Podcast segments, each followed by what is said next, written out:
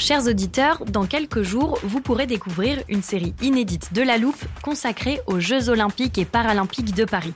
À trois mois de la cérémonie d'ouverture, on s'est demandé comment réussir ces JO. Les transports sont-ils prêts à affronter les milliers de touristes? Le dispositif de sécurité est-il suffisant? L'enthousiasme sera-t-il finalement au rendez-vous?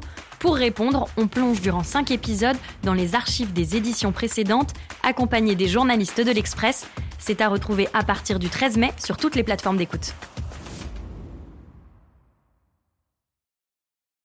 Hiring for your small business? If you're not looking for professionals on LinkedIn, you're looking in the wrong place. That's like looking for your car keys in a fish tank.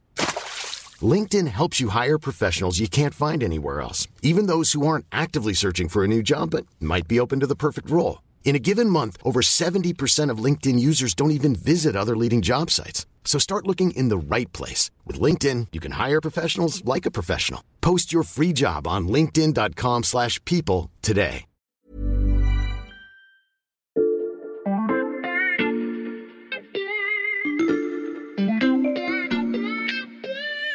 Salut, c'est Xavier Yvon. Cette année, vous avez beaucoup entendu parler d'intelligence artificielle, de réseaux sociaux et des difficultés des GAFAM.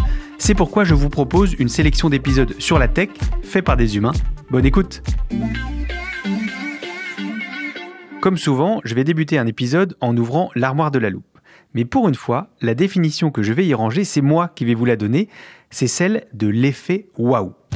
L'effet waouh, c'est l'émerveillement que vous ressentez quand vous vous retrouvez face à quelque chose d'inattendu et d'extraordinaire. Ça peut être un paysage, une personne, un objet, voire un podcast. Le marketing a même théorisé le concept pour essayer de le provoquer chez les consommateurs.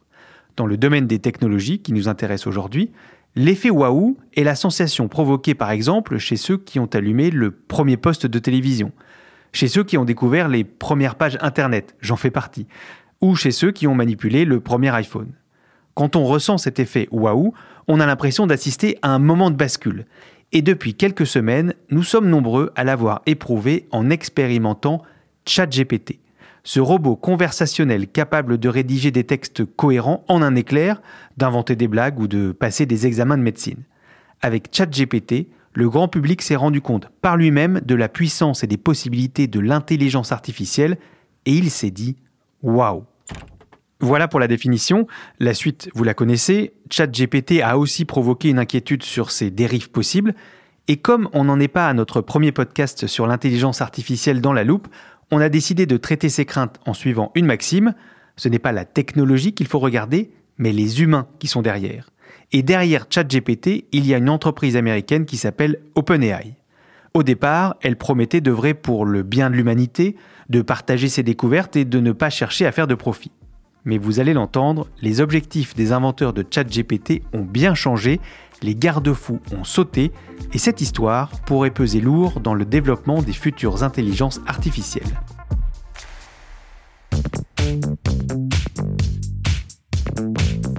Pour cet épisode, j'ai fait appel à une intelligence humaine en chair et en os. J'accueille en studio Antoine Beau, journaliste au service web de l'Express, spécialisé dans les nouvelles technologies. Salut Antoine. Salut. Pour nos auditeurs qui seraient totalement passé à côté de ChatGPT. Est-ce que tu peux d'abord nous décrire rapidement de quoi il s'agit? Oui, c'est tout simple. En fait, il s'agit d'un site internet. Mm. Chacun peut s'y rendre et euh, on tombe sur une interface dans laquelle on est d'abord invité à s'inscrire, puis à rentrer une question, une commande, un ordre, et euh, le site internet euh, va générer un texte qui va s'afficher progressivement. C'est pour l'instant gratuit et accessible à tous. C'est ce qu'on appelle une IA générative. Donc mhm. ça s'appelle euh, ChatGPT pour chat qui veut dire euh, discuter en anglais. Et GPT c'est le nom de la technologie. Ça donne en anglais euh, Generative Pre-trained Transformer. En fait, les ingénieurs d'OpenAI ont cherché à entraîner un système.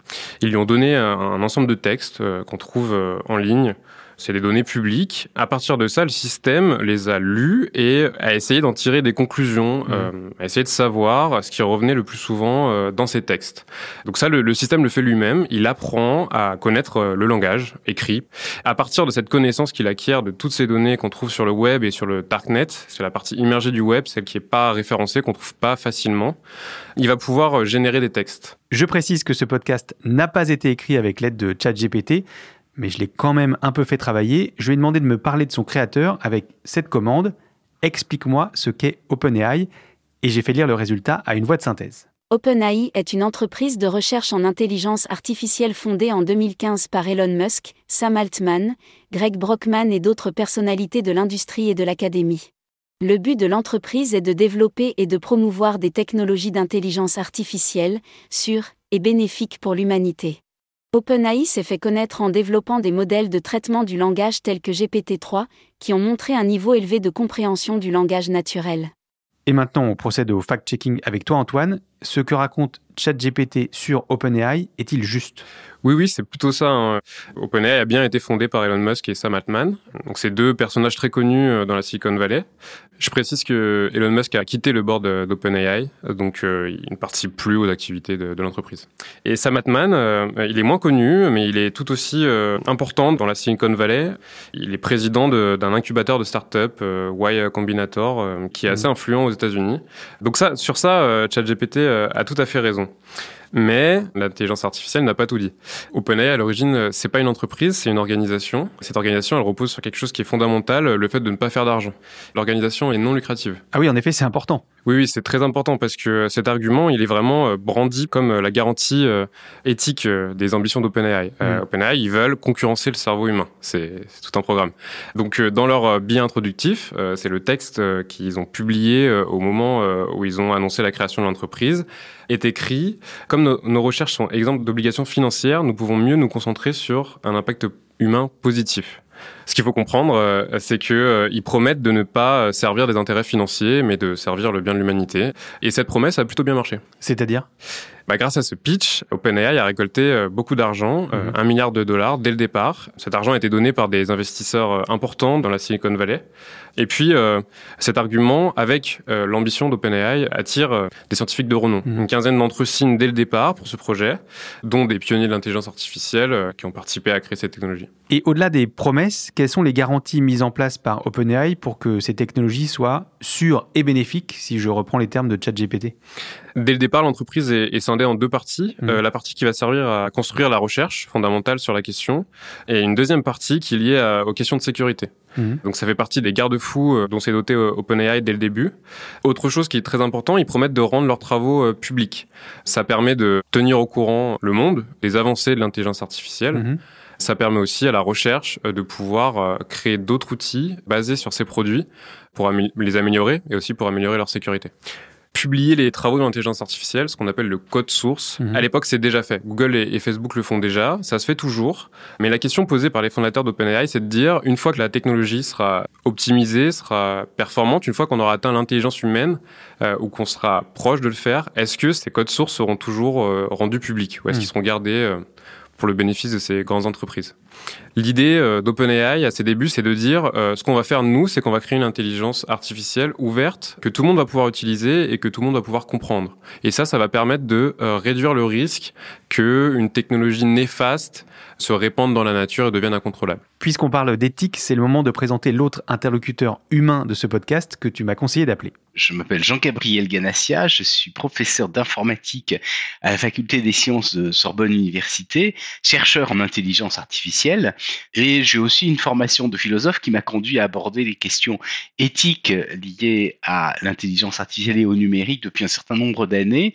Et à ce titre, donc, j'ai présidé le comité d'éthique du CNRS. Je lui ai parlé des grands principes affichés par les fondateurs d'OpenAI et de leur référence à l'intelligence humaine et il m'a répondu en m'expliquant un concept dont il faut selon lui se méfier, un concept qui s'appelle le risque existentiel.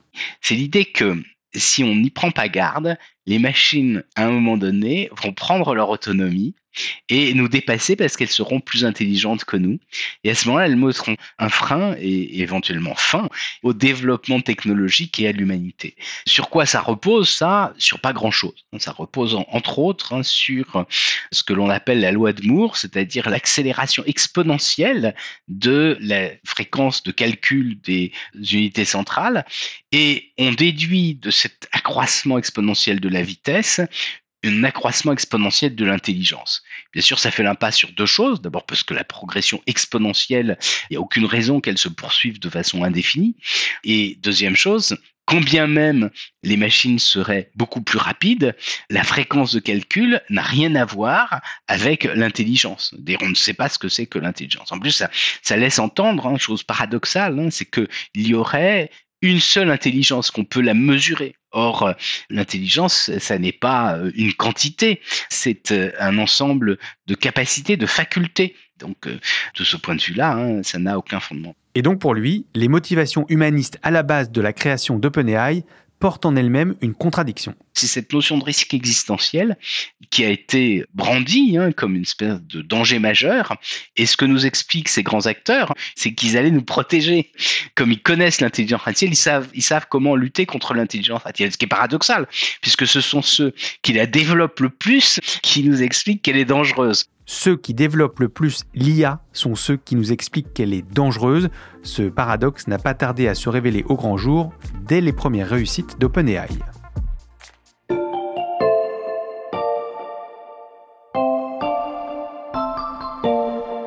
Pour la suite de notre histoire, Xavier, je t'ai apporté un extrait de l'interview de Sam Altman. Mhm. Ça se passe dans une émission euh, consacrée à la, Silicon Valley. C'était quatre ans après la création d'OpenAI, en mai 2019. Écoute.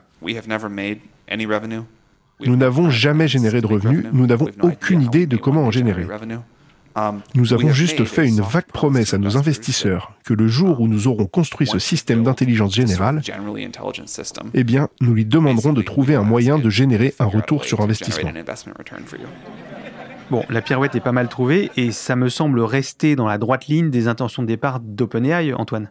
Oui, en apparence. Mais en fait, en interne, dans l'entreprise, OpenAI a déjà commencé à, se débarrasser de ses promesses de départ. Comment ça? Quelques mois avant l'interview, euh, OpenAI est devenu à but lucratif plafonné. Ah oui. Ça, elle le justifie. Elle explique qu'elle doit mobiliser beaucoup de ressources. Il y a un besoin de capacité de calcul qui est assez important dans ce milieu et qui augmente, qui double tous les 3 ou 4 mois. Donc euh, l'idée, c'est d'attirer les investisseurs pour pouvoir faire face à ces besoins technologiques et financiers. Mmh. Ça a marché, les investisseurs sont arrivés, un gros investisseur est arrivé, il s'appelle Microsoft, et en juillet 2019, Microsoft a investi un milliard de dollars. Mhm. De l'argent, mais pas que. L'entreprise donne à OpenAI euh, des capacités de calcul, il leur donne accès à leur supercalculateur. Mhm. En échange, OpenAI promet de donner un accès prioritaire, de commercialiser en premier ces outils à Microsoft. Et à ce moment-là, est-ce que OpenAI a commencé justement à développer des outils prometteurs, ceux qui donneront ensuite ChatGPT? Oui, exactement. Euh, toujours en 2019, à la même période, OpenAI enregistre un ensemble de succès. L'intelligence artificielle de l'entreprise remporte euh, un match euh, contre les champions du monde de Dota 2. C'est quoi? C'est un jeu vidéo de coopération. Et en fait, jusqu'à présent, la machine n'était pas meilleure que l'homme parce que ça demande un ensemble de compétences sociales. Il faut communiquer, mettre en place des stratégies, trahir. Ça, la machine le fait mal. À l'époque, c'était un exploit. Et toujours à la même période, OpenAI euh, publie euh, l'ancêtre de ChatGPT, GPT-2, une des premières versions de la technologie qui permet de générer des textes. Cette publication va faire grand bruit parce que OpenAI annonce qu'ils ont cette technologie, mais euh, ne dévoile pas le code source. C'était pourtant une promesse. Donc à partir du moment où OpenAI commence à obtenir des résultats intéressants, l'organisation arrête de partager ses secrets de fabrication. Ouais, exactement. Dans leur communiqué, euh, OpenAI explique que euh, leur technologie est trop performante et qu'elle en est devenue euh, dangereuse. Mhm. Donc ils refusent de publier leurs secrets de fabrication pour éviter que d'autres chercheurs produisent à leur tour cette technologie.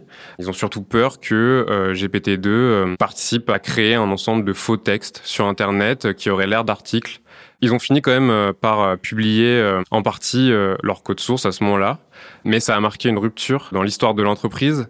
De moins en moins, OpenAI publie ses codes sources actuellement. Attends, si je comprends bien, OpenAI déclare dans un premier temps il faut que la connaissance soit partagée pour le bien de tous, et puis finalement, il ne faut pas que cette connaissance puisse tomber entre de mauvaises mains.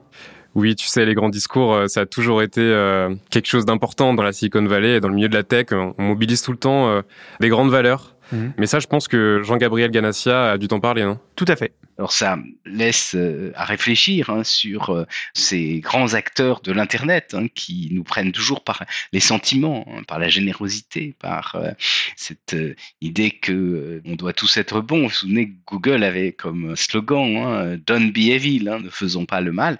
Ensuite, la réalité, c'est que ces institutions extrêmement puissantes qui se sont mises en place très rapidement, qui sont ces grands acteurs de l'internet, poursuivent leur but propre, qui ne sont peut-être pas euh, ceux de l'ensemble de la société. Hein. Et je crois qu'il faut avoir une très grande méfiance.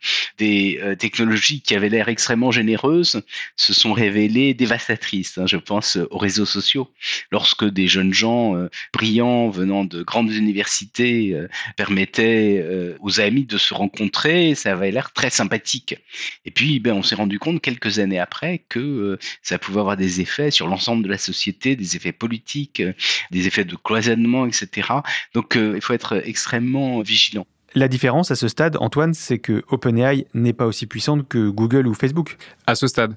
Selon certains observateurs, euh, OpenAI pourrait euh, s'imposer comme une grande entreprise de la tech. D'ailleurs, les cadres d'OpenAI eux-mêmes laissent entendre qu'il pourrait devenir l'entreprise numéro une, dépasser Google et même s'imposer comme l'entreprise la plus rentable au monde.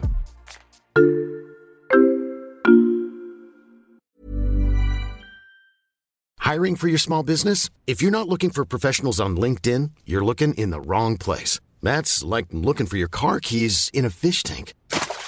LinkedIn helps you hire professionals you can't find anywhere else, even those who aren't actively searching for a new job but might be open to the perfect role. In a given month, over 70% of LinkedIn users don't even visit other leading job sites. So start looking in the right place. With LinkedIn, you can hire professionals like a professional. Post your free job on linkedin.com slash people today.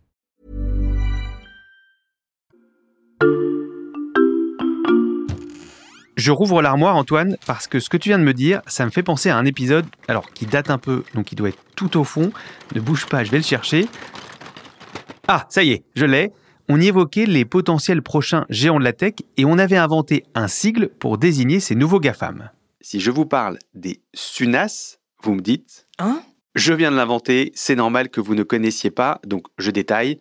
SUNAS, avec un S à la fin, c'est pour Spotify, Uber, Netflix, Airbnb et Stripe. Alors pas sûr que j'ai le bon ordre des lettres, mais l'idée est là. Dans 10 ans, ce sigle pourrait tout à fait avoir intégré votre vocabulaire. Alors certes, j'ai sorti une archive de moi-même, mais c'est pour montrer que j'avais probablement tort. Est-ce qu'il faudra bientôt ajouter le O de OpenAI pour remplacer une de ces lettres, Antoine? On n'y est pas encore. ChatGPT a suscité beaucoup d'espoir et d'émulation. Mais euh, pour l'instant, euh, OpenAI est loin euh, d'atteindre la rentabilité de Google. Hmm. Ceci dit, la séquence est intéressante pour OpenAI. Ils ont déjà annoncé qu'ils allaient rendre payant ChatGPT. Hmm. Il y a aussi un million de personnes qui patientent sur liste d'attente pour utiliser DALI 2. DALI 2, vous en avez déjà parlé dans un précédent podcast. C'est une intelligence artificielle qui génère des images hmm. au lieu des textes. Et donc ces deux technologies-là devraient rapporter un milliard de dollars en 2024 selon l'entreprise. Et dans les prochains mois, OpenAI pourrait lancer euh, une IA de génération de vidéos ce que fait déjà par exemple Facebook. Hmm. Et c'est pas tout, euh, Microsoft a aussi annoncé euh, renforcer son partenariat avec OpenAI. il pourrait investir des sommes importantes chaque année pour participer au, développement d'OpenAI. Hmm. En échange, toujours, OpenAI va permettre à Microsoft d'utiliser ChatGPT ChatGPT pourrait être intégré dans euh, Bing, tu sais, le moteur de recherche. Euh, Concurrent de Google. Exactement. Hmm. Tout ça, ça a fait beaucoup de bruit. On parle d'une nouvelle levée de fonds pour OpenAI. Et cette nouvelle levée de fonds pourrait apporter la valorisation de l'entreprise à, 29 milliards euh, de dollars. Et OpenAI veut utiliser tout cet argent pour gagner la course à l'IA forte. La course à l'IA forte? Oui, la course à l'IA forte, tu as bien entendu. Attends, je vois que tu as laissé l'armoire ouverte. Si je peux me permettre, j'aimerais bien y ranger une petite définition. Oh bah, je refuse jamais une telle proposition. Je t'écoute. Ouais, alors l'IA forte, c'est euh, l'IA ultime. C'est l'IA la plus puissante jamais créée. Elle n'existe pas encore. En fait, les chercheurs euh, veulent euh, atteindre l'intelligence humaine. Mhm. À l'heure actuelle, on a des IA qui sont bonnes dans un domaine en particulier, très restreint. On n'a pas d'IA qui peut à la fois être bonne dans tous les domaines et faire le lien entre ces domaines. Passer de l'un à l'autre sans problème. Les chercheurs dans la Silicon Valley cherchent à atteindre l'intelligence générale et pas seulement une compétence poussée sur un domaine.